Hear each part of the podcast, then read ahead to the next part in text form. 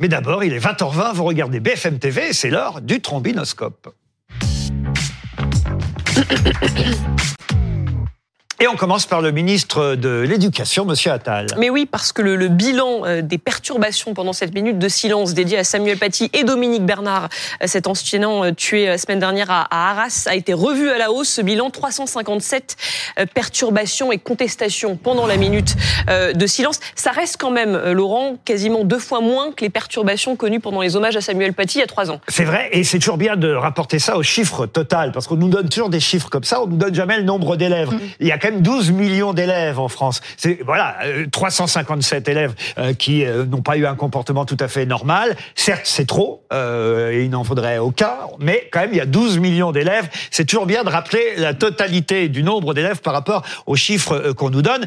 Et je voudrais évidemment à ce propos, avant de donner la parole à nos camarades, montrer trois dessins parce que la presse satirique réussit à nous faire rire ou sourire avec des sujets difficiles en ce moment. Par exemple, dans Marianne, ce dessin de Emmerich Kellomage dans les écoles et on voit des jeunes filles avec euh, une abaya qui disent pour marquer le deuil, on n'a pas trouvé mieux. Un autre dessin est celui-ci, il est dans le canard enchaîné. Euh, protéger les enseignants, les premières mesures sont dévoilées et c'est comme sur les paquets de cigarettes. Maintenant, on pourra mettre à l'entrée euh, des écoles, c'est terrible, mais ce slogan qui fait peur, enseigner tue. Et puis un dernier dessin encore plus, on va dire violent évidemment, c'est Charlie Hebdo, un dessin signé juin, le lycée Henri IV nommé ainsi depuis euh, longtemps, va être débaptisé euh, pour s'appeler le lycée euh, Ravaillac. Un commentaire sur ces chiffres? Oui, moi je trouve que 357, c'est très inquiétant. Alors je suis désolé, hein, je veux pas jeter comme ça la peur sur le plateau, mais 357, c'est d'abord c'est le nombre de remontées. On sait qu'il y a certains enseignants qui vont pas forcément faire des remontées parce que eh bien ils peuvent avoir peur aussi de la réaction euh, des élèves. Euh, étant donné que s'il y a remontée, il va y avoir sanction. Vous avez raison, les chiffres peuvent même encore monter dans les jours prochains. Évidemment. Tout à fait. Et d'ailleurs, ils ont déjà été remontés euh, actuellement. Ensuite, Depuis hier, oui. Bon, vous l'avez euh, comparé aux 12 millions d'élèves et vous avez raison. Il faut le, le remettre en, en, perspective. En l'occurrence, on peut davantage le remettre en perspective avec 6 millions d'élèves qu'avec 12 parce que on prend pas forcément en considération les élèves de maternelle et du primaire dans, dans le calcul, mais ça reste euh, effectivement très peu par rapport au nombre d'élèves de manière relative. Maintenant, euh, de manière absolue, 357, c'est quand même extrêmement inquiétant parce que on le sait, c'est 357 élèves qui vont potentiellement continuer à se radicaliser. Rapidement, si vous voulez qu'on fasse d'autres ah visages dans le trombinoscope. on, sait qu'il y, avait, on sait qu'il y avait de gros chantiers à l'éducation, mais Gabriel Attal ne devait pas s'attendre à celui sur la protection et la sécurité des élèves et des enseignants. Il y a un autre chiffre selon Elab pour BFM TV, 45% des Français lui font confiance pour protéger l'école face au terrorisme, ce qui est quand même beaucoup pour un jeune ministre d'à peine euh, trois mois. Le visage J'ai juste un truc à dire. C'est depuis quand, en fait, c'est le ministre de l'Éducation nationale qui décide de l'exclusion ou non des élèves? Il y a un truc, ça s'appelle les conseils de discipline. C'est les établissements. Mais il y en, fait. aura.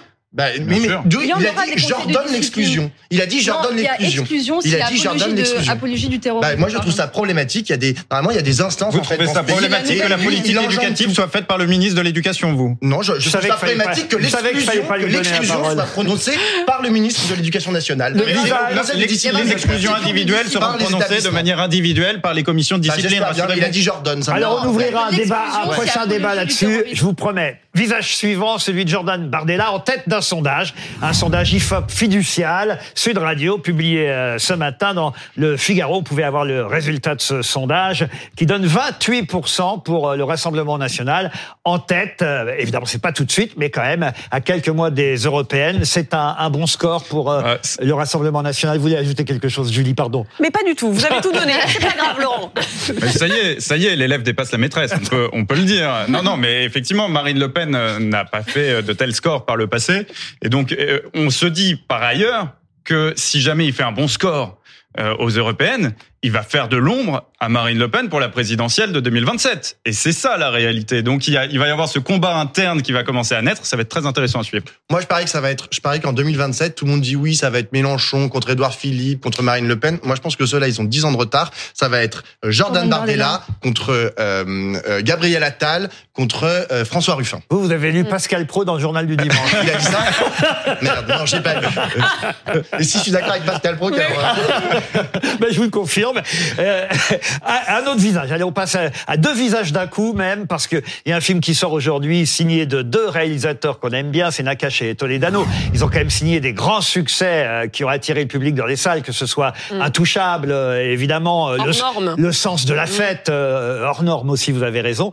Le film sort aujourd'hui. Vous pouvez d'ailleurs rappeler le titre du Mais film. oui, ceux qui une année difficile où il est beaucoup question d'écologie. Vous l'avez vu, vous, Laurent, ce film. Pourquoi une année difficile? Eh ben voilà, j'avais envie de vous demander, est-ce que vous savez pourquoi le film s'appelle Une année difficile Vous le savez ou pas? Non. Non, ben, je vais vous donner la réponse en images. C'est au tout début du film. Euh, et je remercie d'ailleurs la production du film d'avoir accepté, parce qu'on voit toujours les mêmes bandes annonces. Mais là, ils ont accepté de nous montrer le début du film. Je trouvais que ça avait un lien avec, évidemment, nos débats politiques. Parce qu'une année difficile, c'est la phrase la plus souvent prononcée par les présidents de la République lors de la cérémonie des vœux.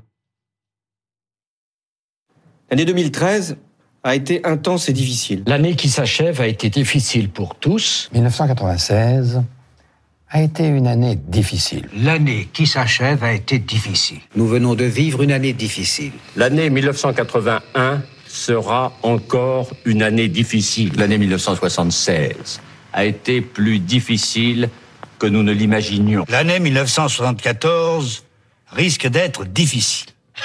Ça se termine par Pompidou. On n'a pas Emmanuel Macron, mais il a dû le prononcer aussi, hein, quand même. euh, depuis- Et la reine d'Angleterre aussi. Euh, Elle elle- veut dire Anus oui. horribilis. Ah oui, Anus Horribilis, c'est encore autre chose. Mais une année difficile, euh, ça ouvre comme ça. C'est vraiment des images. Là, ce que je vous montre, c'est un montage qu'on voit au début de leur film. Je trouve que c'est. Bon, une- Emmanuel Macron va, à mon avis, le redire. euh, Oui, il y a des année. chances que, Ouais. euh, parce que je crois qu'on vit nous aussi effectivement une année euh, difficile. On a le temps encore euh, d'un visage ou deux, alors on poursuit et ça va nous faire prendre un peu de hauteur de temps en temps. Ça fait du bien, c'est le visage de Thomas Pesquet. Mais oui, l'astronaute qui sort son nouveau livre aujourd'hui, Ma vie sans gravité, il raconte comment il est devenu le plus jeune Européen recruté euh, comme astronaute à 31 ans. Alors il y a cette question, ira-t-il sur la Lune? Voilà ce qu'il dit. En Europe, personne ne possède plus de chances que moi d'aller sur la Lune. Est-ce que vous, vous aimeriez, Laurent? Aller sur la Lune, Oui. pas du tout. Moi non plus.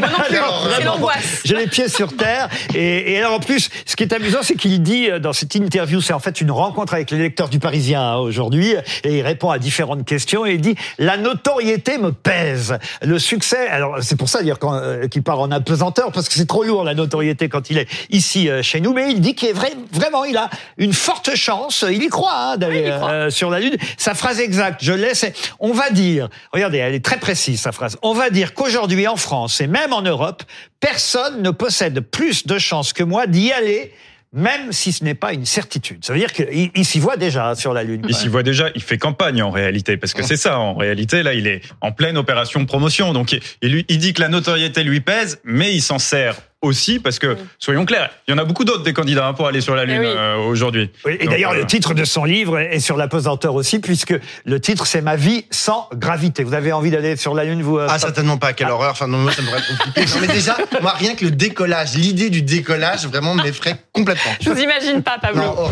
Mais c'est quand même étrange d'écrire une autobiographie à 45 ans. Ah oui Enfin, ouais, Ouais. je trouvais que. Un enfin, petit brin de suffisance quand même. non Ouais, Enfin, Ouais, bah, quand on a vu. Thomas Pesquet, Oui. qu'on- Enfin, tout le monde n'est pas allé sur la Il y a quand même des trucs à raconter. Là, hein, ouais. enfin, C'est que ça. nous, on n'a pas raconté et qu'on Bah, va savoir. La seule anecdote qui est reprise de, de son livre, c'est le fait qu'Elon Musk n'ait pas salué euh, son, son épouse euh, avant le départ de Thomas Pesquet pour la station spatiale internationale. Je trouve ça un peu léger, et puis c'est un peu des problèmes de riches. Moi, perso, euh, honnêtement, je, je, je, je suis pas sûr qu'il soit euh, en, en bonne voie pour, pour sa campagne pour aller sur la Lune euh, si, s'il part. Pas comme ça. gentil avec Si Thomas l'actualité n'avait pas été si lourde, on aurait sûrement invité euh, Thomas Pesquet en ce moment parce que ça reste quand même quelqu'un qui nous fait euh, rêver.